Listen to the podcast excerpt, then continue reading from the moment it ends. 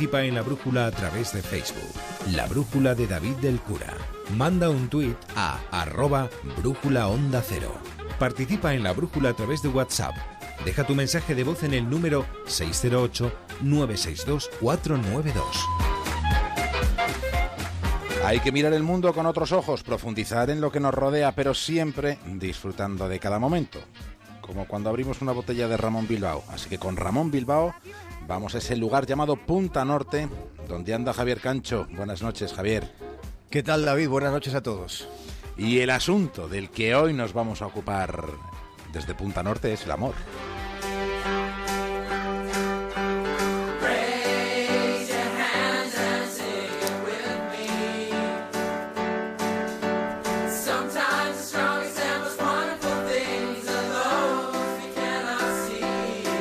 Bueno, puede que resulte hasta algo subversivo que dos cuarentones se pongan a hablar del amor en público, por la radio, a un rato de que lleguen las 10, las 9 en Canarias. Bueno, nuestra intención no es enredarnos en explicaciones improcedentes acerca de por qué hemos elegido este asunto, pero sí reparar en la situación de la que se parte. Sí, porque por mucho que pensemos en que hemos evolucionado, los sociólogos nos siguen explicando que las conversaciones entre hombres dedican un porcentaje de tiempo elevado, elevadísimo, dicen, a hablar de fútbol, de mujeres, no del amor, de mujeres, de series, de música, de estos asuntos sobre todo es de lo que hablamos los hombres entre nosotros. En fin, no os estoy descubriendo nada que no sepáis. Pero a nosotros aquí en la brújula, a David el cura en esos estudios tan lustrosos que tiene Onda Cero en Madrid, y a mí que estoy a un palmo del abismo, a unos metros del acantilado este que está a punto de sucumbir hacia el fondo aquí en Punta Norte, a nosotros dos, en este vigésimo día del mes de octubre, nos ha parecido oportuno tratar el asunto del amor desde una perspectiva, digamos, emocional. Dicen los chinos, con sus proverbios, dicen que, que todos los días prestamos atención a cómo tenemos el pelo sin reparar en cómo va nuestro corazón. Yo no soy muy listo, pero sé lo que es el amor.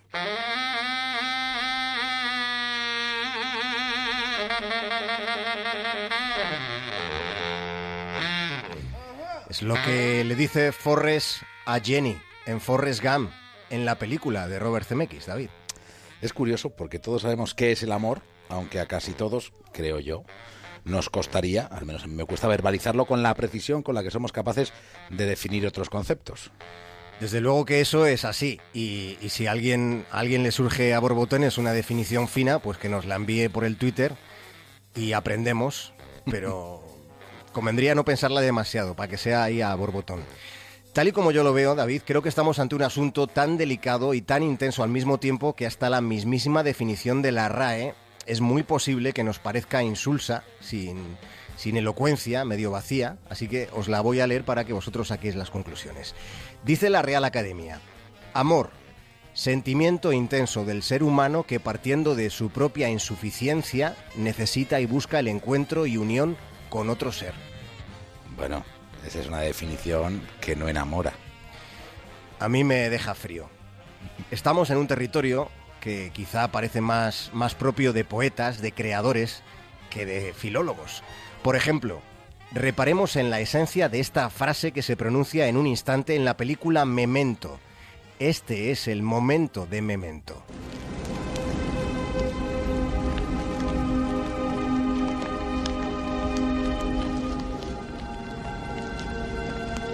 Quizás haya probado esto antes. Y puede que ya haya quemado camiones enteros de tus cosas. No me acuerdo de olvidarte. No me acuerdo de olvidarte.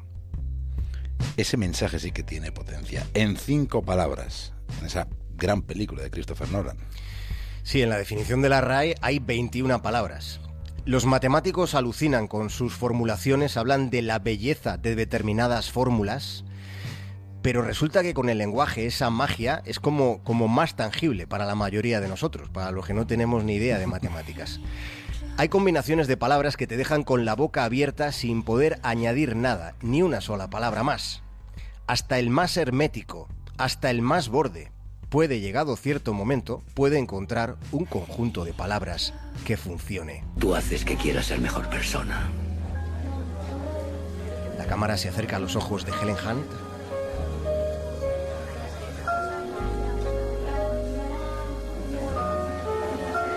Está emocionada. Puede que sea el mejor cumplido de toda mi vida.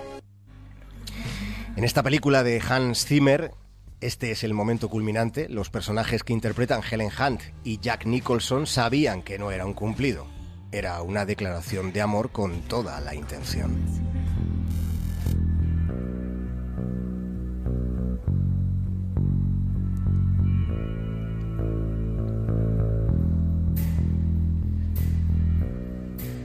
Esta canción que empieza a sonar se titula Cigarros después del sexo. Hay muchas formas de tratar un asunto como este, y estando el amor de por medio, ¿cómo no va a estar el sexo?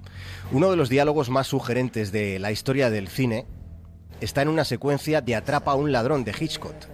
Teniendo en cuenta la época, claro, eh, era la época que era, todo resulta muy sutil, tengamos esto presente, pero el hecho es que en ese instante de seducción en esta película, en esa secuencia, entre los protagonistas Grace Kelly, acaba disparando ahí a bocajarro a Cary Grant, preguntándole, tratándole de usted, pero preguntándole, ¿qué prefiere? ¿Muslo o pechuga? Y Cary Grant responde, deme lo que usted quiera. ¿Es que acaso era posible otra respuesta?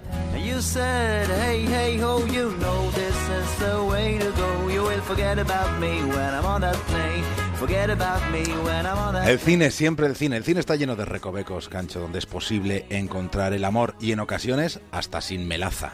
Sí, sí, sí, a veces sin melaza pringosa. En el cine, en nueve de cada diez películas anda el amor involucrado, o quizá en diez de cada diez. Pero ¿qué pasa, David, con la poesía? ¿Somos conscientes de que se ha dejado de leer poesía? Fíjate, hace unos años quise entrevistar al escritor estadounidense Philip Roth. Fue justo después de la muerte de mi padre. Mi amigo Miguel González me regaló Patrimonio, una historia verdadera, que es un libro buenísimo en el que Roth con, con honestidad y con sensibilidad se enfrenta a la muerte de su padre. A mí aquellas páginas me sirvieron algo en aquel momento, me reconfortaron de algún modo.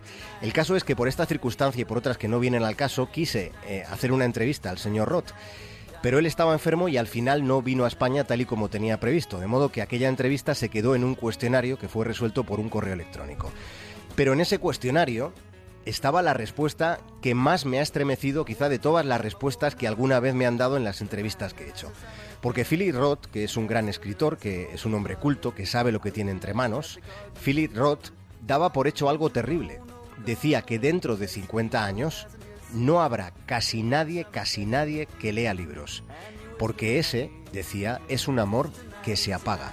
Y ya ha empezado a apagarse hace tiempo, ha empezado a pasar esto con la poesía, David. Bueno, valga como expiación que terminemos recomendando una lectura de Neruda, por ejemplo. Pues sí, sí, sí. Neruda es un gran poeta y es un poeta que escribe muy bien del amor. Así que con Neruda y con, y con la música nos despedimos. Hasta mañana, David, ¿no? ¿Algo más?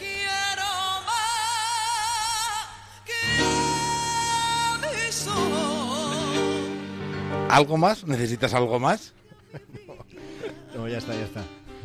Y eh, en la música también está el amor involucrado. En 10 en, de cada 10 canciones casi. Al menos en su composición. Sí, sí, sí. Un abrazo muy grande. Hasta mañana. Hasta mañana. que las campanas